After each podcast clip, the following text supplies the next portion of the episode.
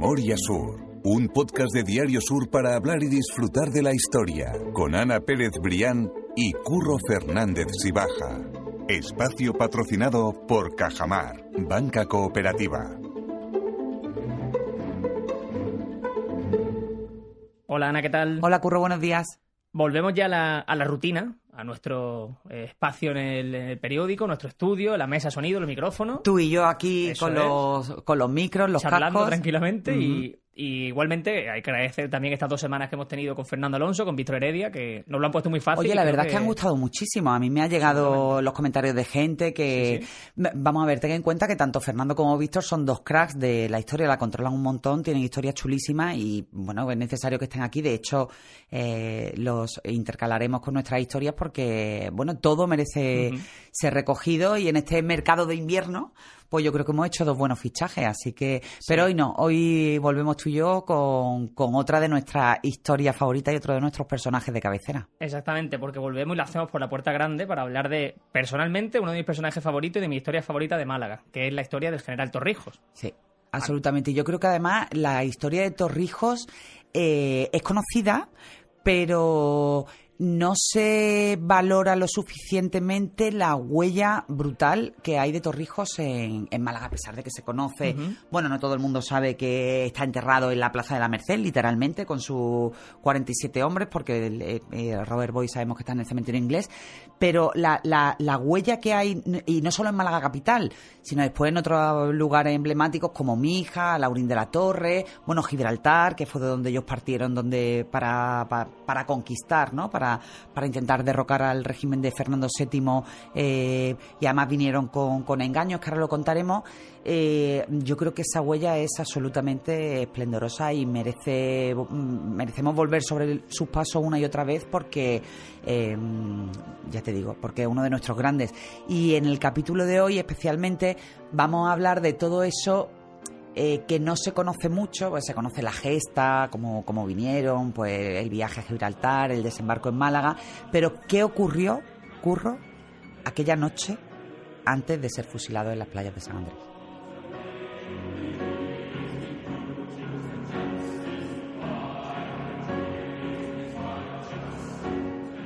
Por si a alguien eh, se le escapa la figura de Torrijos, yo quiero que tú, como haces en ese eh, artículo del periódico que como siempre vamos a dejar vinculado en la nota del podcast para quien quiera verlo con calma, quiero que me cuentes la historia de Torrijos, o la historia de esos últimos días de Torrijos, desde que es engañado hasta incluso que es enterrado. O sea, vamos a centrarnos en esa historia para luego volver a esas últimas horas del, del general y de sus hombres.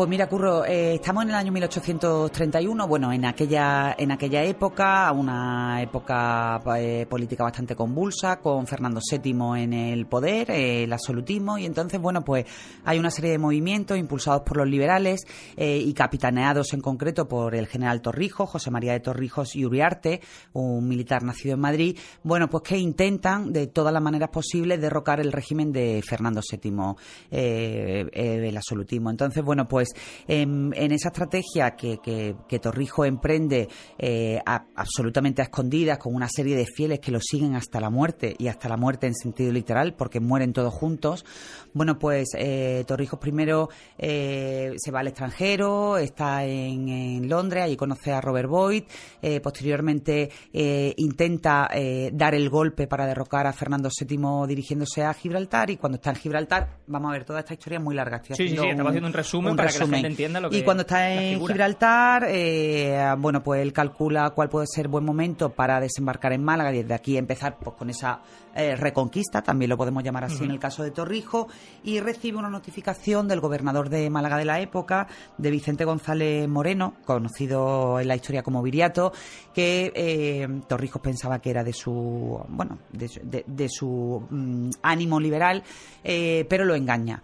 Lo engaña, le dice que, que el día X es buen momento para desembarcar en Málaga, entonces, bueno, pues Torrijos embarca a sus hombres eh, y no llega al punto deseado. Llega a Mijas y de allí huyen por tierra, se dan cuenta de que han sido engañados, huyen por tierra a Laurín de la Torre, a Torre Alquería y allí son apresados.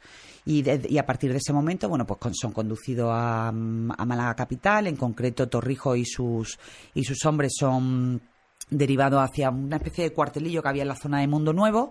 Y eh, bueno Torrijos piensa que hay algún tipo de escapatoria porque intenta negociar para ir a Madrid y poder hablar eh, allí en la corte y llegar a algún tipo de, acuerdo, pero bueno, el hecho es que la decisión eh, por parte de Fernando VII está absolutamente tomada y, de hecho hay un pasaje que yo te decía que la hora más desconocidas de qué ocurrió aquella noche en el convento de, del Carmen, pero todas esas horas previas eh, se recogen muy bien en un documento, que es un tesoro, que está en el archivo de Narciso Díaz Escobar, bueno, pues donde se recrean todos esos pasos de eh, Torrijo y su hombre hasta llegar a la playa de San Andrés donde, donde son fusilados, ¿no?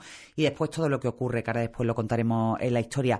Pero eh, en concreto, eh, Torrijos, como te digo, es eh, llevado a, a, un cuartel de milicias que estaba a la subida de Mundo Nuevo y justo ahí... Estamos hablando ya de Málaga Capital, o sea... De Málaga Capital, justo. son apresados en, en Alaurín y son, son, bueno, son conducidos hasta Málaga Capital. Allí estamos hablando del día 10 de diciembre, recordamos que el fusilamiento es el 11 de diciembre de 1831 y en torno a las 6 de la tarde, bueno, pues se le dice eh, que van a ir a Madrid para, intentar esa negociación. Eh, a esa hora Torrijos se le monta en un coche, esto ya es documento de, recogido del archivo de Narciso, Narciso Díaz Escobar, eh, se le hace ocupar un coche de camino y se le dice que se lo llevan a Madrid, pues el gobierno así lo había dispuesto. Entonces atravesó el coche la Plaza de la Merced, eh, que en, aquella época se llama la Plaza de Riego, la calle Álamos, carretería, pasillos, pasillo de Santa Isabel, el cauce del río y la calle del Carmen, deteniéndose ante el pórtico del convento de igual advocación.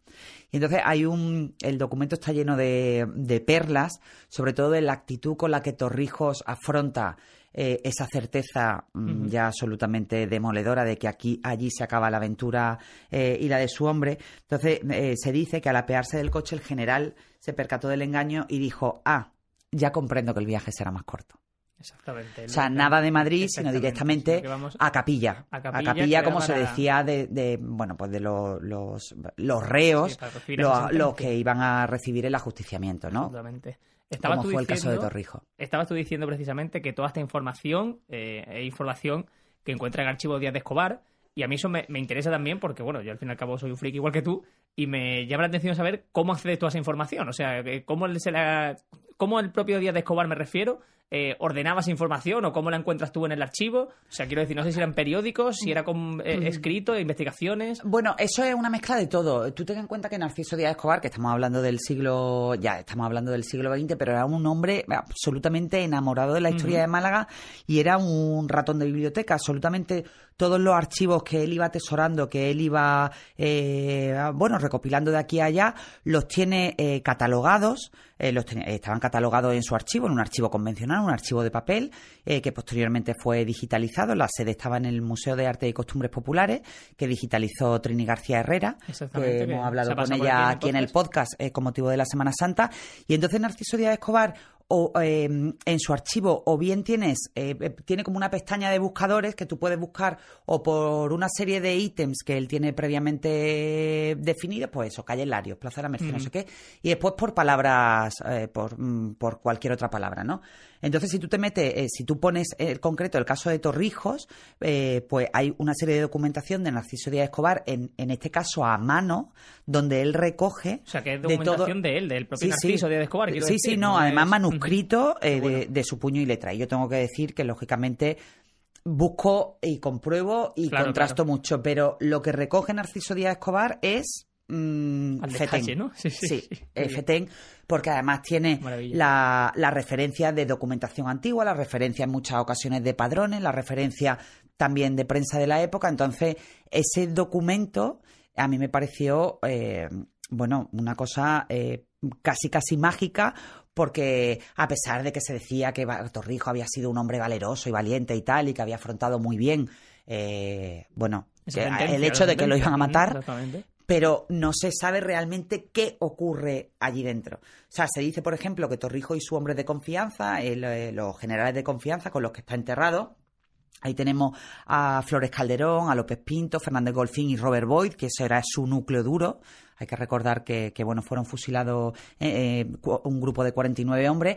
Eh, dice que esperaron en capilla, en la capilla del convento de, del Carmen, pero no estuvieron, según este escrito de Narciso Díaz Escobar, no estuvieron en la capilla. Al principio los derivaron al refectorio, que es donde Torrijos se dirige a, a, su hombre y un poco bueno, pues intenta hacerles ver que el final ha llegado y también intenta confortarlos en, lo espiritual, bueno, si es que eso es posible, para, para, bueno, por, al menos hacerles ver que van a morir, pero que van a morir por una causa eh, que lo merece, ¿no? Que es la causa liberal. Sí, tener esa figura de, general, en definitiva, hasta el momento de la muerte. O sea, que en el momento de la sentencia no, no los iguala, sino que sigue teniendo ese gesto de, de poder y de intentar apoyar dentro de la circunstancia a su hombre, como vamos a ver perfectamente que eh, se comprueba en, el, en esa información que dice de Narciso de Escobar y que por eso me parecía tan interesante comentar porque creo que de verdad tiene mucho mérito. Es que es, una joya, es una joya y además hemos tenido la suerte de ese trabajo eh, callado, intenso y un poco, si me permitís la expresión, pico y pala de Trini García Herrera que,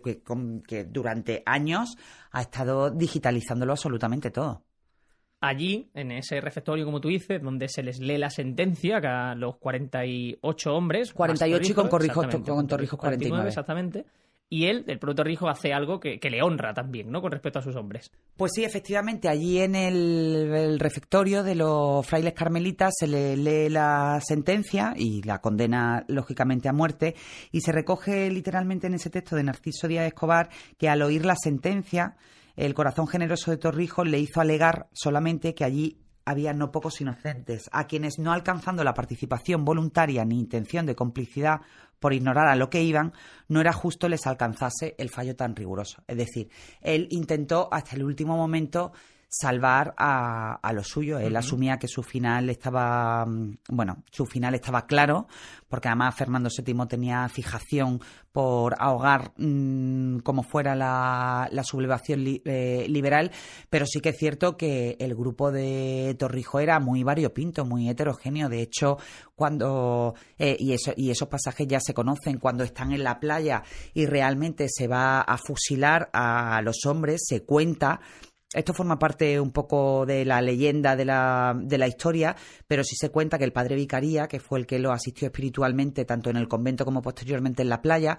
antes de, de morir, bueno, pues que el padre Vicaría desde ese momento del fusilamiento entra en una especie de enajenación mental de la que ya no se podría recuperar porque allí había niños es que allí habría, habría, se habla en concreto de un grumete que no tendría más de 15 años, entonces nos metieron a todos en el mismo saco. Claro, que no todo era igual de claro, tú imagínate, así, en la, Claro, tú imagínate que Torrijos iba en su expedición por el extranjero eh, sumando adhesiones a su causa liberal, pero probablemente en, en, Gibraltar, bueno, pues cogería a un grupillo también de hombres que lo ayudarían a desembarcar donde él querría, que al final no fue donde él querría, porque él hubiera querido desembarcar más en la costa, eh, más o menos cercana al Rincón de la Victoria, y terminó, y, y, lo, y terminó en Mijas.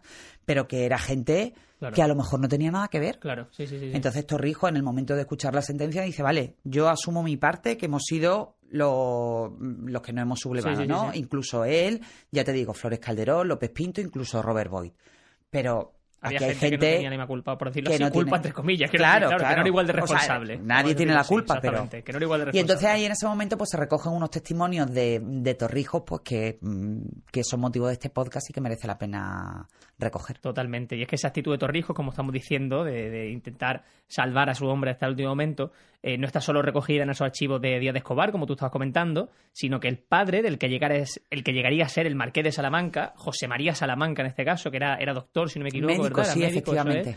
le escribió una carta a la viuda de, de Torrijos, a Luisa Sáenz, informándole del comportamiento que tuvo eh, Torrijos en esas horas. O sea, que es que eh, está recogido también que esa actitud fue. En concreto, en esa carta que José María Salamanca y Paz, que era el padre del Marqués de Salamanca, le, envía a su viuda, le dice, le hace saber la serenidad de ánimo que en aquellas tristes horas tuvo el célebre caudillo.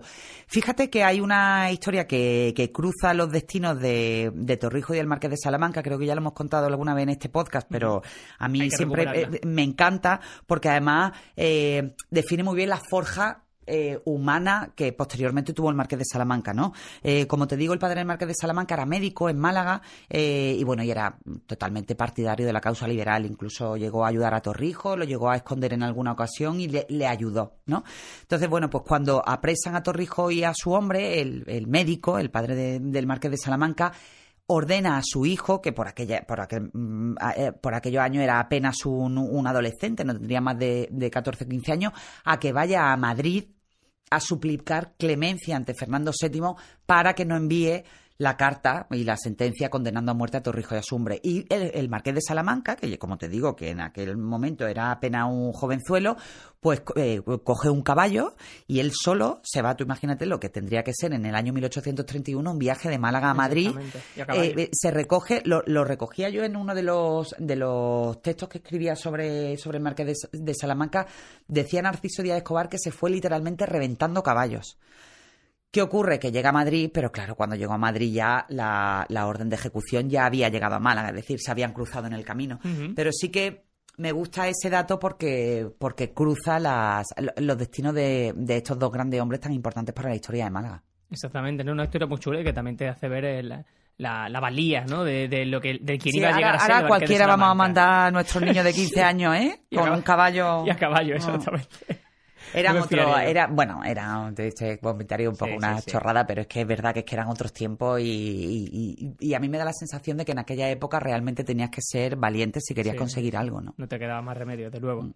Hablamos de esa carta que escribió el eh, José María Salamanca, en este caso, a la viuda, pero precisamente quien escribió también una carta a, a Luisa Sáenz fue el propio Torrijo. Y él lo hace antes de morir, y esa carta se conserva en el Congreso de los Diputados y es un documento absolutamente memorable. Bueno, es un tesoro que está enmarcado efectivamente en el Congreso de los Diputados y después tiene hay una carta también hay una copia de la carta en una copia de la carta en el despacho del alcalde de Málaga de Francisco de la Torre que tiene la reproducción enorme del cuadro de, de Gisbert, de los fusilamientos de, de, Torrijos, en, la, en la playa de San Andrés, que está justo a la entrada de, de la zona de alcaldía, y hay una carta eh, más pequeñita también enmarcada que está en una de las dependencias del alcalde. Y esa carta es una joya y además me encantaría, eh, me la he imprimido aquí para leértela entera porque...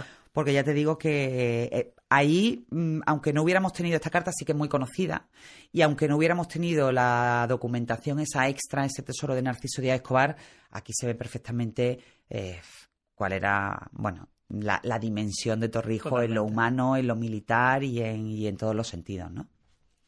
Así que te la, Te la leo si me deja. Yo me quedo callada porque digo, quiero que lo lea. Voy a tomarme mi, ratito, ¿vale? Porque, porque merece la pena.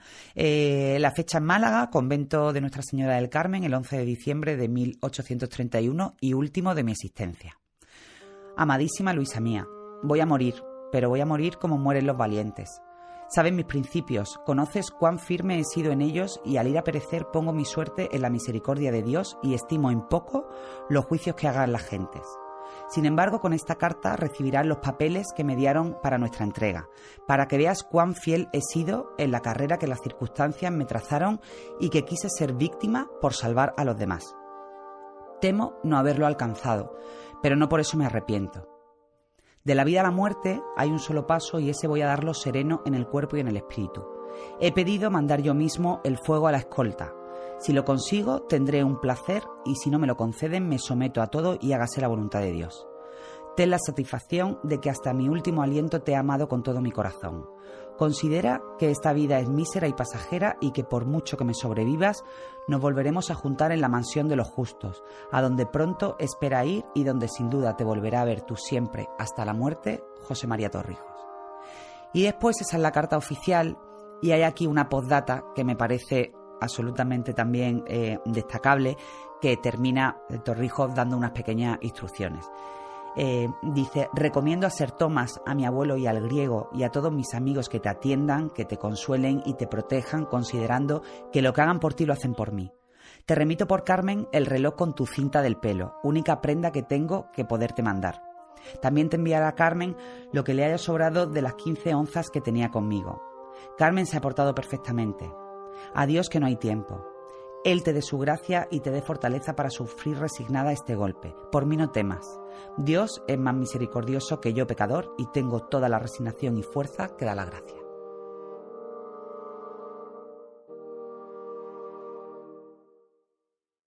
Esa carta y esas palabras, lo que, como tú decías, nos habla de la magnitud del personaje. O sea, de una es que a mí me emociona, mira que me la he leído veces, ¿eh? pero que me sigue emocionando. de escribir eso exactamente y a, mm. su mujer. Tan generoso, tan lúcido y, no sé, con ese espíritu y además tan en paz. Absolutamente. Tan en paz consigo mismo, porque, hombre, él se podía haber revuelto que lo engañaron. Es decir, aquello podría haber salido mal. Yo creo que él pensaba que aquello podía haber salido mal, pero es que lo, traicionaron. Sí, sí, sí, exactamente. Entonces tenía que. Haber pataleado, por decirlo así de alguna manera. pero podía haber. Mm, mm, no sé, se podía haber revuelto, podía haber tomado la arma. Hombre, lucharon, lucharon en, en Alaurín, lo intentaron, pero, pero bueno, era una cosa absolutamente desigual. Tras ese adiós de su mujer, eh, un diario de la época recoge la tranquilidad con la que Torrijos, como hemos visto, asume su destino y cómo acompaña en ese trance a sus compañeros de, sentencia. Y de hecho, se recogen también las últimas palabras literales, en este caso son las palabras literales, que el general le dice a sus compañeros, a sus compañeros de, en, la, en la capilla ya. En este caso sí es en la, capilla, ¿verdad? Pues sí, efectivamente les dice compañeros. Eh, estas palabras se recogen en el diario El Despertador Malagueño. Dice compañeros, por fin nos vemos reunidos, pero para ser sacrificados. Nos han vendido traidoramente. Mas nada siento por mí, todo lo siento por vosotros. Os pido me perdonéis en la parte que he tenido de vuestra desgracia. Perdonemos también a nuestros enemigos. Muramos como españoles y como católicos y llevemos el consuelo de que la posteridad hará justicia a nuestras intenciones. Posteriormente a esas palabras, Curro, que a mí me parecen ya como el, colofón perfecto a lo que aquello ocurrió, de, lo que ocurrió allí en el convento, mm, también el, documento de Díaz de Escobar sigue recogiendo que el escenario de, eh, previo al ajusticiamiento, dice allí, se fue testigo de los sentimientos más puros y elevados, de las demostraciones más tiernas y patéticas, de las exhortaciones más edificantes y cristianas con que se disponían a la muerte estos malogrados héroes mártires de la libertad. Y añade Torrijos, siempre sereno e imperturbable, aun después de que ya vio el cambio de una escena tan inesperada y tan triste, hacía con elocuentes palabras más amable la muerte a los compañeros de infortunio. Y esa frase a mí me, impactó mucho. De hecho, cuando escribía yo este artículo, ponía eh, la última hora de Torrijos, el general que hizo más amable la muerte a sus compañeros. Que una forma muy, muy bonita de titular mm. esa, esa historia, porque en definitiva es lo que él al menos intentó hacer durante esas, esa última hora de vida. generoso hasta el final.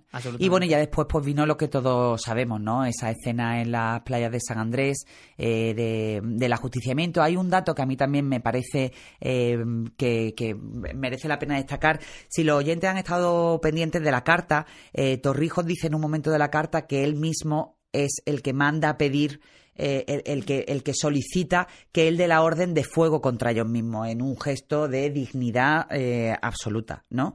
Y ni siquiera eso le conceden. O sea, hubiera sido Torrijo el que hubiera querido decir abran fuego y no se lo, no se lo concedieron. su propia muerte o la de Justo sus sí, decir, bueno, yo tengo el control de la situación hasta el final.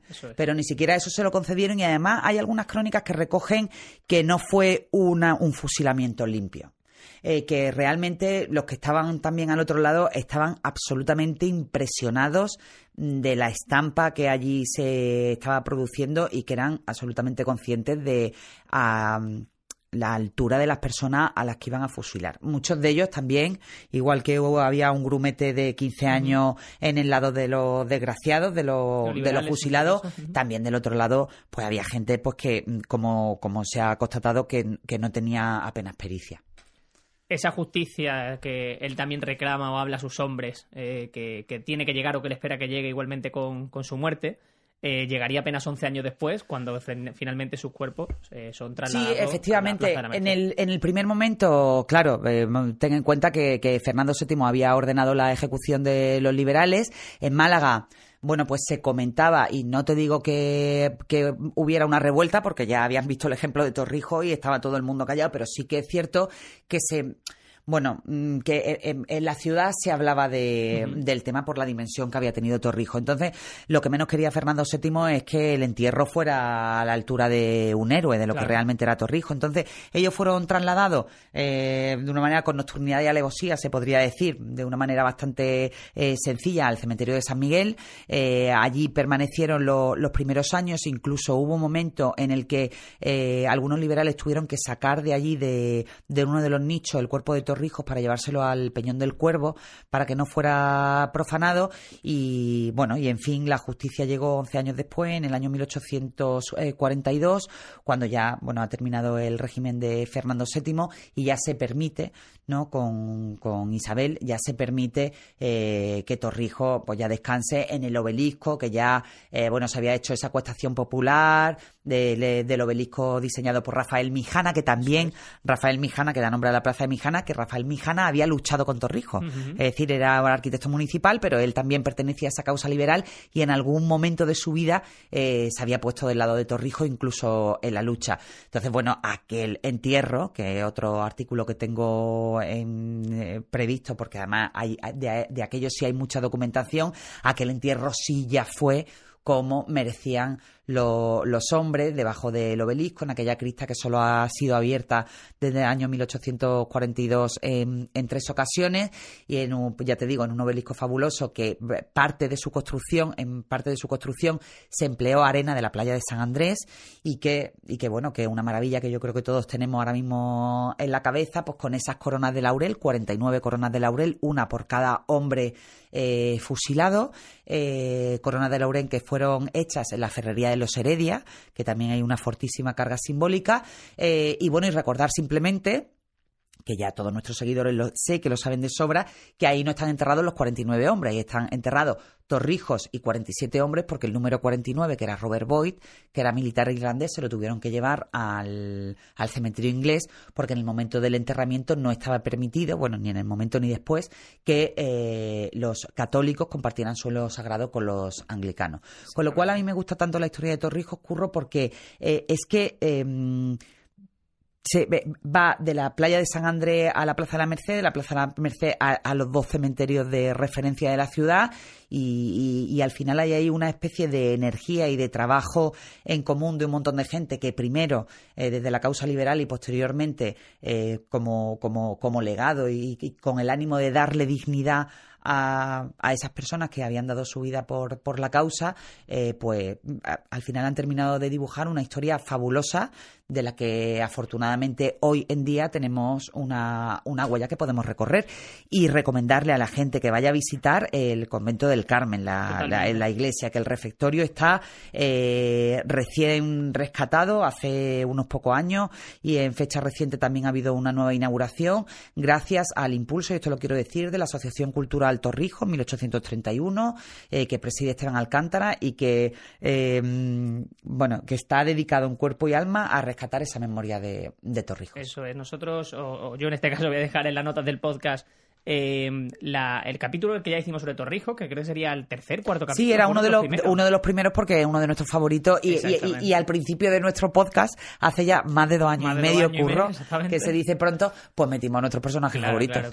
Yo creo que fue Calle Lario, Sancha de Lara y Torrijos, si no recuerdo mal, algo así. también está por ahí, exactamente, Y Balneario, que solo. O sea, que eso, decimos como lo que queríamos contar seguro, había cómo Total, total, lo que teníamos clarísimo. estamos aquí todavía hablando de Torrijos. Pero bueno, la historia de Torrijos volveremos una y otra vez porque, porque merece la pena. Eh, en los próximos podcasts hablaremos del entierro porque ya, hombre, en aquel año ya fue una cosa a la altura de, de los personajes. Pues esas fueron la última hora de Torrijos. Eh, nosotros nos vamos a citar la semana que viene. Seguramente lo hagamos también escuchando un nuevo, una nueva historia con Fernando Alonso. Mm-hmm. Y yo creo que a la gente le va a gustar mucho. Lo dejo ahí, que creo que... Sí, sí, que tenemos, tenemos también muchas ganas, que tienen historias chulísimas. Totalmente. Así que nos vemos la semana que viene, Curro. Pues Ana, mil gracias. A ti siempre. Memoria Sur es un podcast de Diario Sur. Escucha un nuevo episodio cada semana en iVoox, Spotify, Apple Podcast y consulta las referencias de este episodio en diariosur.es.